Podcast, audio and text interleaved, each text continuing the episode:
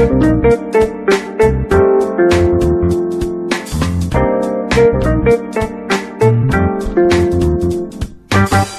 月24日土曜日第10回目のキャットフィッシュなおうち放送始まりました。本日もお相手いたしますのはウォータープルーフの DJ 白ナマズです。こんばんは。なんと今日は10回目なんですね、ま、半年やってて、まあ、10回ってちょっと短いんですけどあのちょっと少なすぎるような気がするんですけどね。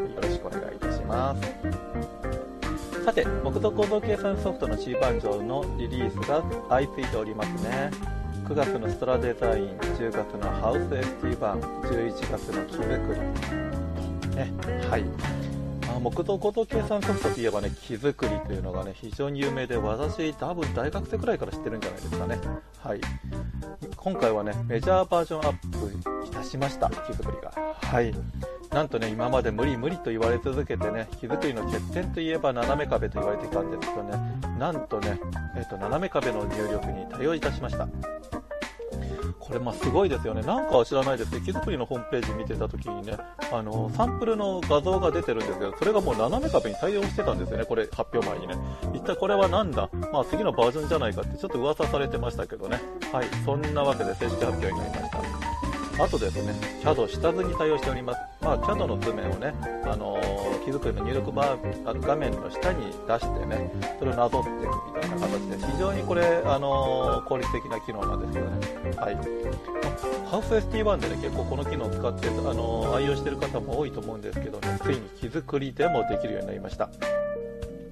まあ、この近年ね、手作りといえばそんなに多機能じゃなくてね、他社にね、どんどんどんどん追いつき追い抜かれと言われていてね、あのシェアが少なくなってんじゃないかとか言われてたりしましたけどもね、はい、今回のバージョンアップでね、挽回できるのでしょうか。要注目です。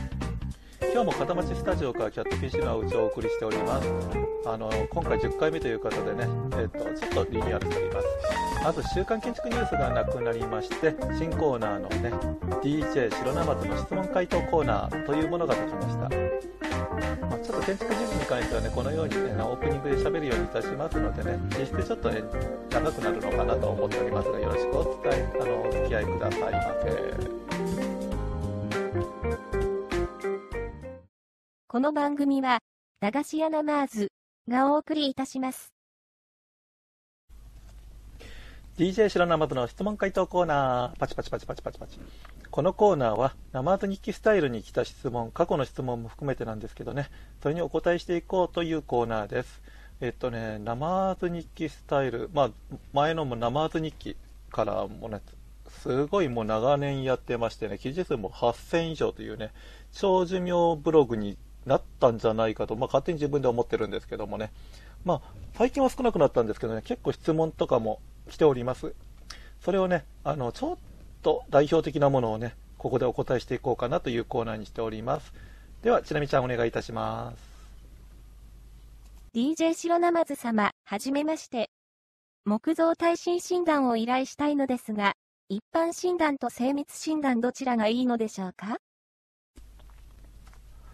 はい、この質問は非常に多いので、えーと、この場で答えさせていただきます。ちょっとあの一般的なことというよりは私の主観も入っておりますのでご了承ください。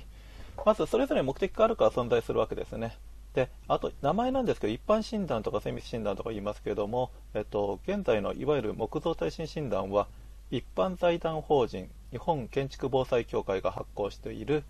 木造住宅の耐震診断と補強方法というマニュアルについているんですね。そこでの表記なんですけども、一般診断法、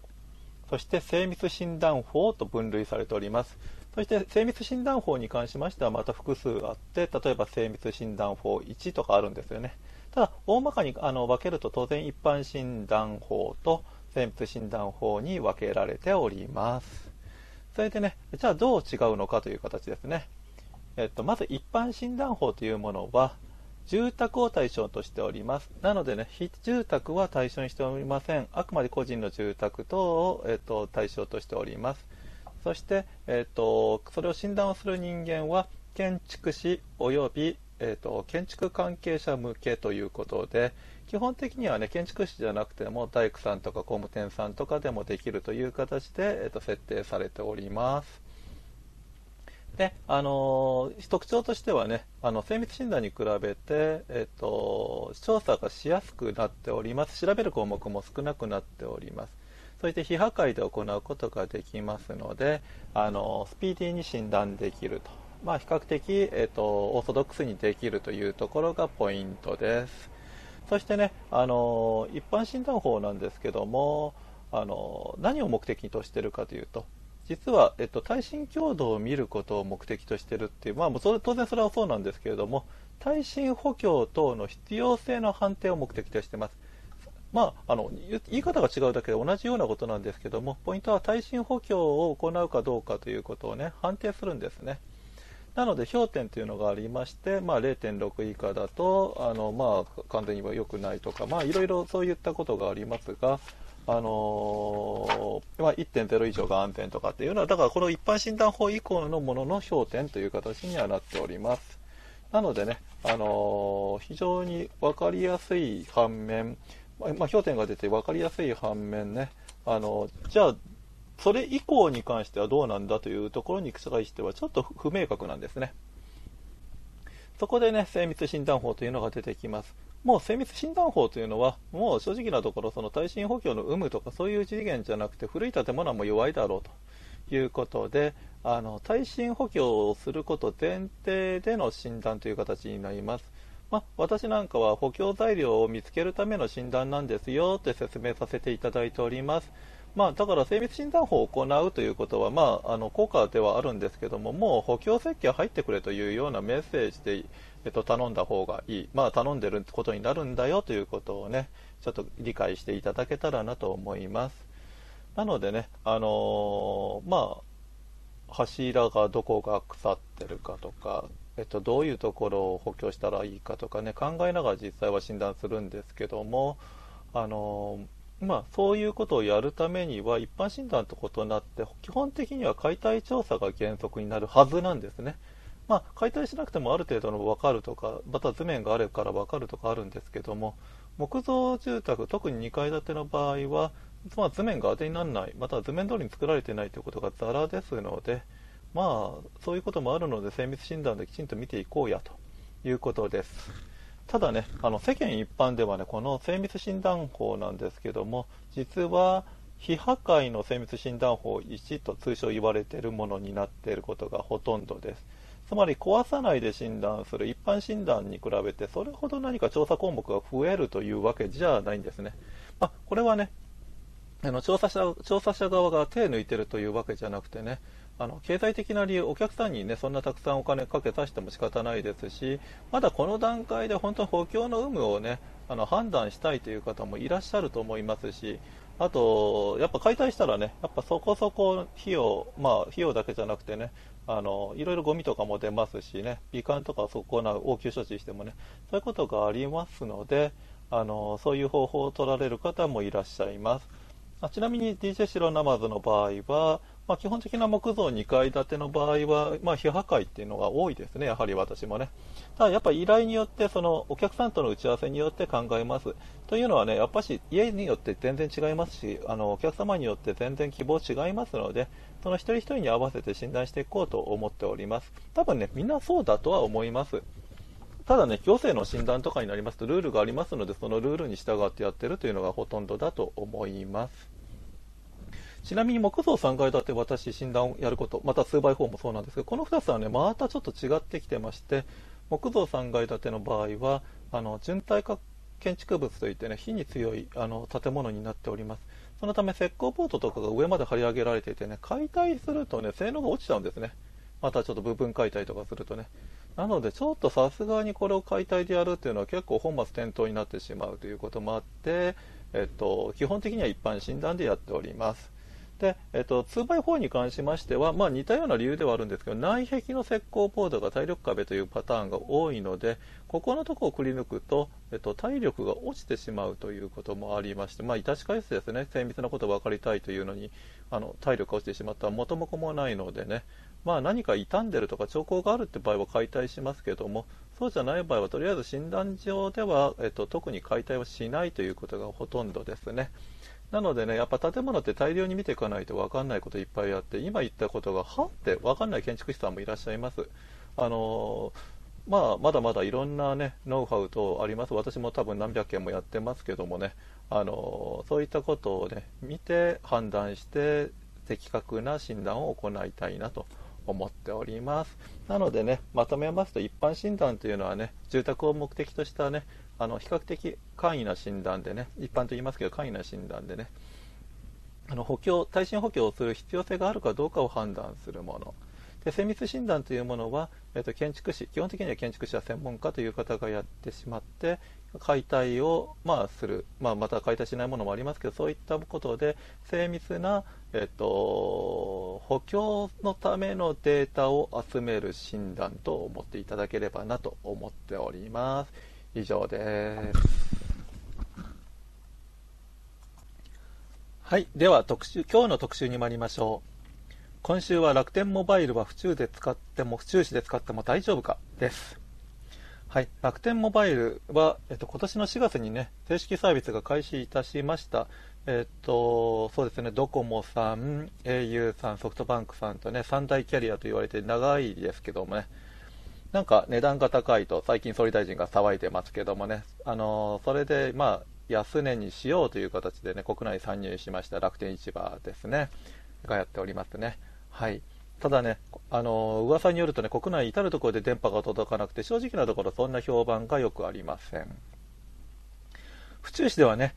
なんとね、府中駅や分梅河原とか、この中心街は使えない、電気整備がされてないと。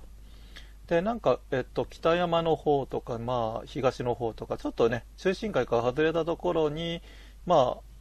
マップを見るとね、比較的広いエリアがあるんですけどもね、まだまだちょっと中心街には来ないと。それでなんか予想マップみたいのができたんですけどね、こちらにもまだまだという形ですね。なのでしばらく府中市ではね、楽天のモバイルの快適に使うことはちょっと難しい状況かなと思っております。まあ、しかしね、現在利用はね、利用料実質無料で使えるんですね。で、その期間が終わったとしてもね、大体4000円でお釣りが来る。まあ実際は2980円プラス税プラスちょっととかいう形ですので、あの、非常にお買い得というか、えっと、安値ですね。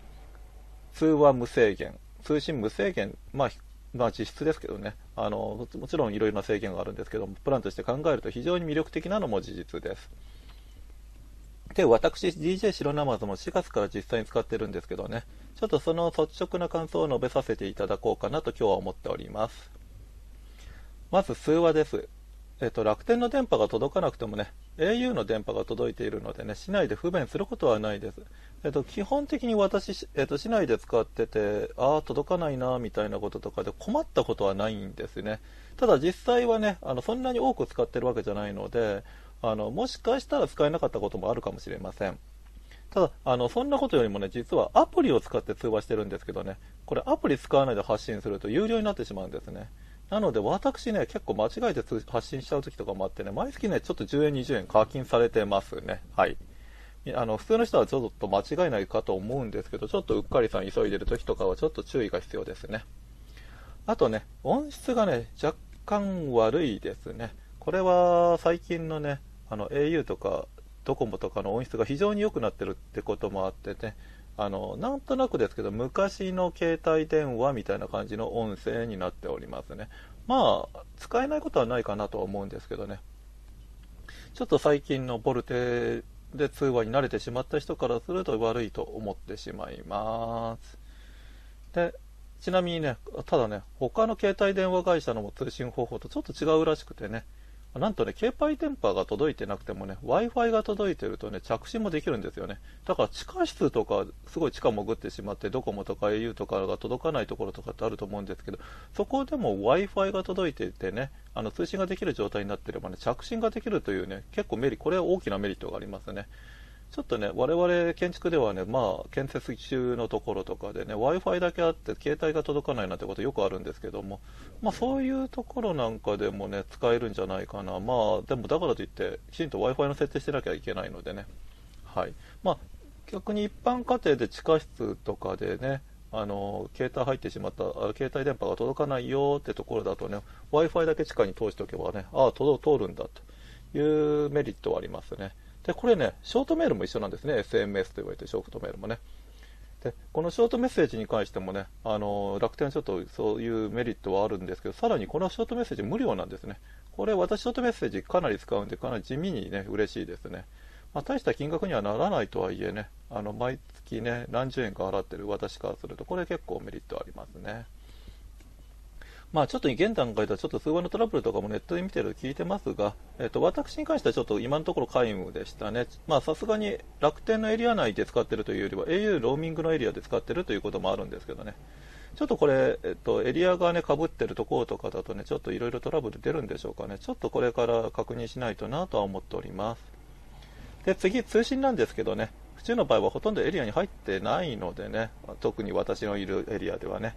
au のローミングのことを使ってるんですけどね、速度はね、比較的快適です、正直なところ。ただね、5ギガまでしか、5ギガバイトまでしか使えないっていうのがデメリットです。だから使い放題というメリットはね、未だ私は、享受してないという状態です。まあ、安心して使うためにはね、エリア内で使いたいところですけどね、あのー、今の状況ですと5ギガ使い切っても1メガ BPS でね、通信できるので、ね、問題ない人も多いかもしれませんね。私もそんな感じです。うん、1メガあればって形ですね。最近キャリアでもね、なんか使い切った後の容量がちょっとずつ増えてきたような感じがありますがね、これもう全社やってほしいところですね、楽天だけじゃなくてね。はい。やっぱいざという時にね、使えないってことがね、やっぱそれでも1メガでもやっぱ遅いなって時がありますので、通常はね、私、高速通信をオフにしております。まあ、それでもね、電話、SN、電話とかね、えっと、SNS、まあ、Facebook Twitter とか全く問題ありませんのでね、まあ、これでしばらくは使ってみて、なんかいざというとき、またはテザリング使おうというときにね、オンにしようかなと思っております。まあ、今ね、私は現在無料でね、あのキャンペーン価格、つまり無料で使ってるんですけどね、基本料金ね。有料になってもまあ使ってもいいかなと正直個人的には思っております。まあ私楽天市場店やってるんでね、ちょっと楽天に対してちょっと甘いところはあるんでね、あの公平かといえば公平じゃないと私は思ってるんですけども、今のところ2台持ちであれば何の問題もないかなと思っております。ただね、2台持ちで1台目が私 au なんですね。そうするとね、あの楽天も au なんですよね、そのローミングがね。なのでね、au がちょっとトラブルあると両方とも使えなくなるってパターンが出てくるので、できればこの組み合わせは避けて、ドコモ、マスター、ソフトバンクを1台目、2台目を楽天とすると多分問題ないんじゃないかなと思います。まあ、えっと、なんといってもね、ちょっとエリアが狭いっていうことが非常に問題です。なんか、あの、昨日かなんかのニュースに、えっと、楽天と au でね、その au の方のローミングを徐々に終わらせていく東京なんかでね、ということを発表されております。なのでね、これから一気にな、まあ、使えなくなるエリアが増えたりとかする、ちょっとそういったまだ心配はあるんですけどね。まあ、エリアがどんどんどんどん広がってのことであればね、何の問題もないんですけどね、ちょっとこの辺楽天に頑張ってもらいたいと思っております。ただね、ちょっともメリットとしてね、すごい出てきてるんですけど、ちょっと楽天から見ると、ちょっとあまり面白くないのかなと思うんですけども、えっと、価格メリットがね、格安スマホの中でも高品質と言われてる、まあ、ちょっとサブキャリアとか言われてますけど、Y モバイルさんとか、UQ さんとかがね、意外とね、安くていいあのプランを出してるんですね。エリアに関してはもう圧倒的ですのでね、そちらの方がね。そうするとちょっと楽天のメリットがなくなってきてる。逆にちょっと言えば楽天のおかげでこういうキャリア、あの、こういうプランが出てきたと思えばね、まあ参入も無駄じゃなかったのかなと思っておりますのでね、個人的に、DJ 白ナマズも個人的には応援していこうと思っております。はい、今日はこの辺まで。今年の秋はちょっと耐震診断が異常に少ないですね。なんか春先すごい異常に多かったんですけどね、急にこの秋なくなりましたね。はい、なんか反動でしょうかね、それともちょっとコロナが長いからとか、まあそういうことがあるんでしょうかね、それとも私だけでしょうかね。はい。まあ DJ 白生ず暇しておりますのでね、ぜひ木造や 2x4、木造3階建ての耐震性に不安の皆様のね、耐震診断ご依頼いただけますようよろしくお願いいたします。では今日はこの辺でさようなら。